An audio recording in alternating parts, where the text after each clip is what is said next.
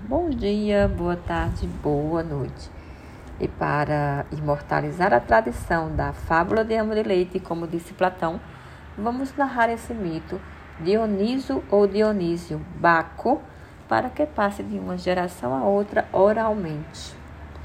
Dioniso, o deus misterioso chamado de o que nasce duas vezes, era filho de Zeus e da mortal Semele, princesa de Tebas.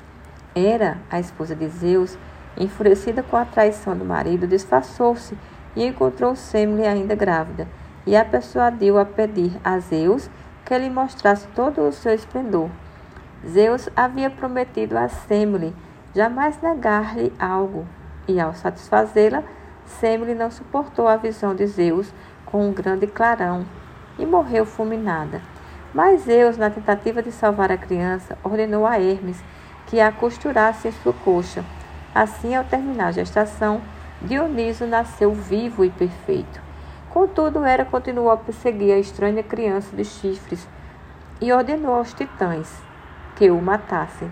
Mas, uma vez, Zeus interferiu e resgatou o coração da criança e o cozinhou junto com sementes de romã, transformando numa porção mágica que deu a Perséfone, esposa do deus das trevas. Perséfone engravidou e novamente Dioniso nasceu. Por isso passou a chamar o que nasceu duas vezes, Deus da luz e do êxtase. Convocado por Zeus para viver na terra junto aos homens, Dioniso compartilhava com os mortais das alegrias e das, das tristezas.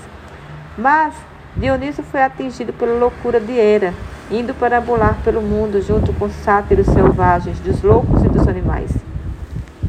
Deu à humanidade o vinho e suas bênçãos, concedeu o êxtase da embriaguez e a redenção espiritual a todos que decidiam abandonar suas riquezas e renunciar ao poder material. Obrigada por nos ouvir. Conta este mito. Aliás, compartilhe esse link com outra pessoa. Vamos lá!